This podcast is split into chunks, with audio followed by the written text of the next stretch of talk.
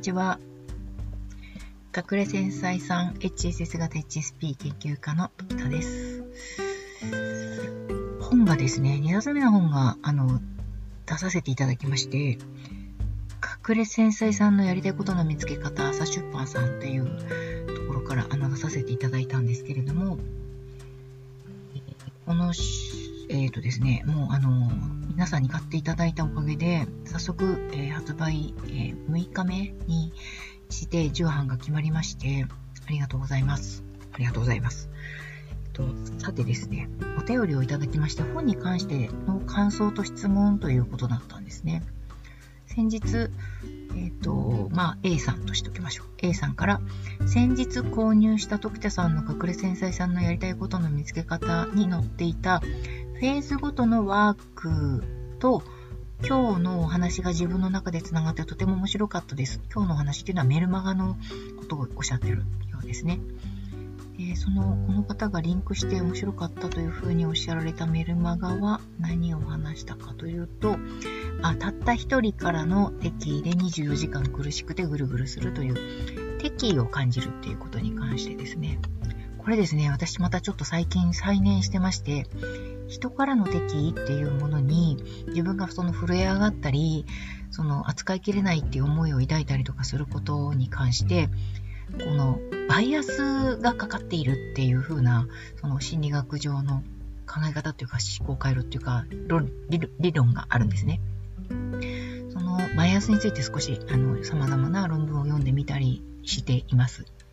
ネット上でもですね、敵とから敵を受けているっていうバイアスをかかりやすい人たちっていうことについてのネット情報が、あの、えっ、ー、と、出てたりとかしますので、えー、興味のある方はそういう記事を読んでみたらいいんじゃないかなというふうに思います。えー、お手紙の続きを読みますね。確かフェーズ7で、一人反省会ではなくて、相手の考えを自分の主観で想像して、相手の表情、自分の気持ちを見てみるというものをやってみたそうなんですね。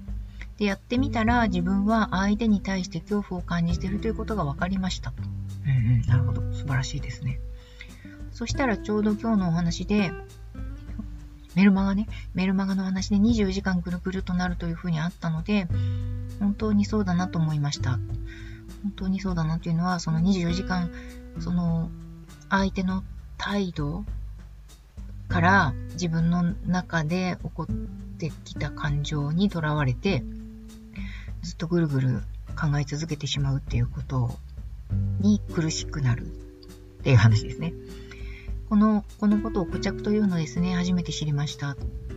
そうなんです、そうなんです。固着っていうのがあってるかどうかわかんないですけど、あの、まあ、そこからとらとらわれてしまい続けるってことですね。でご質問をいただいたことは何かというと、ご質問をま共有しているのはですね、あのご本人に、えっと、許可を取っています。で、えー、ご質問を共有しているのは、皆さんも同じように感じることがあるのかなというふうに思ったので、えっ、ー、と、をポッドキャストで話すとかっていう風にしてお答えできればいいなと思っています。なので、えっと、答えられることについては、ポッドキャストを使ってお答えすることもあると思うので、なんかこういうことなんですか？みたいなことを聞いていただけたら、それについてポッドキャストを使いたいと思います。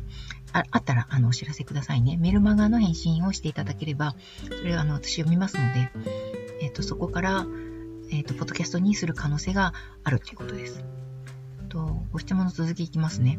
フェーズ7は、えっ、ー、と、いつかてっぺん取ってやる的な状態の人向けのワークだったのですが、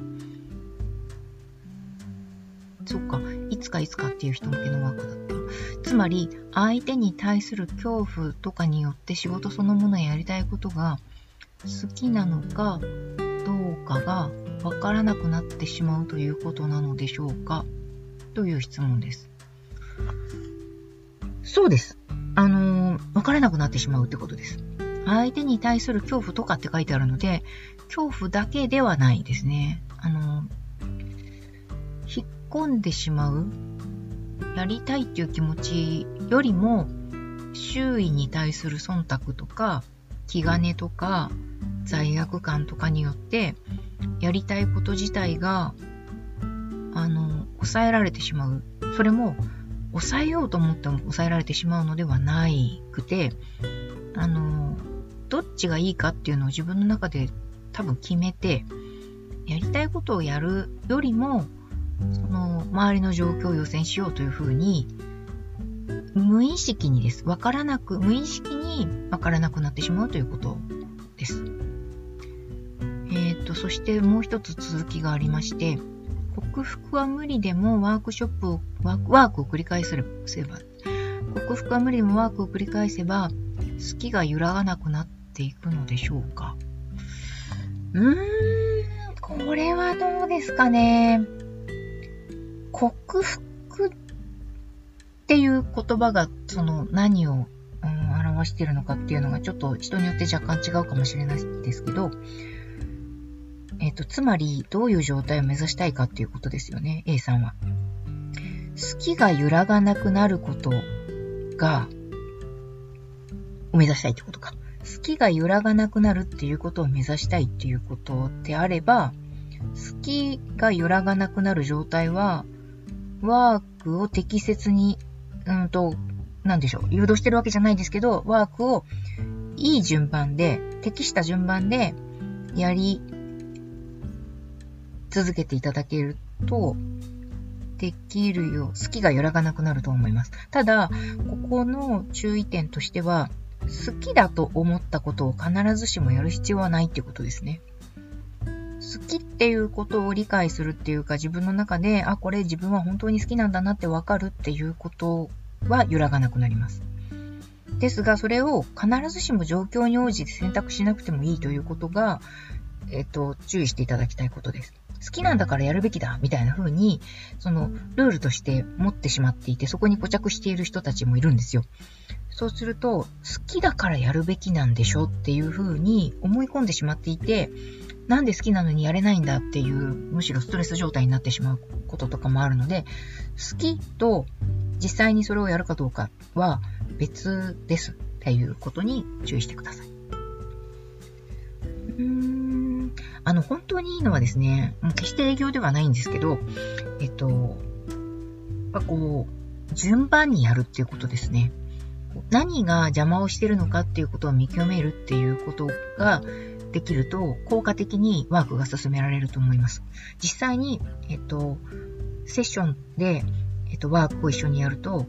いつもは一人でやってるときはまたいでしまうことを、あの、またがないで、それが大事なんだっていうえー、ことに気づいてもらいながらワークを進めることができるので、えっと、一人では乗り越えられなかったことが乗り越えられる可能性は大いに高まるっていうことは覚えておいていただいて、その時期が来たら、チャンスが来たら、あの、セッションにトライしてみてもらえるといいんじゃないかなというふうに思います。もちろん一人でできることもたくさんありますので、一人でやって準備をしていただいた上で、ここだけはどうしてもっていうところがあったら声かけていただければと思います。その場合は個人セッションで大丈夫です。